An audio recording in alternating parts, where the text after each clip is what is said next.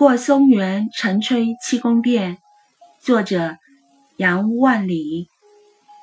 莫言下岭便无难，赚得行人空喜欢。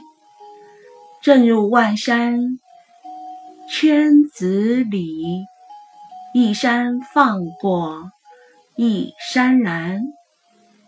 诗人一生力主抗战。反对屈膝投降，故一直不得重用。宋孝宗登基后，便被外放做官。作者途经松原时，见群山环绕，感慨不已，于是写下了这首诗。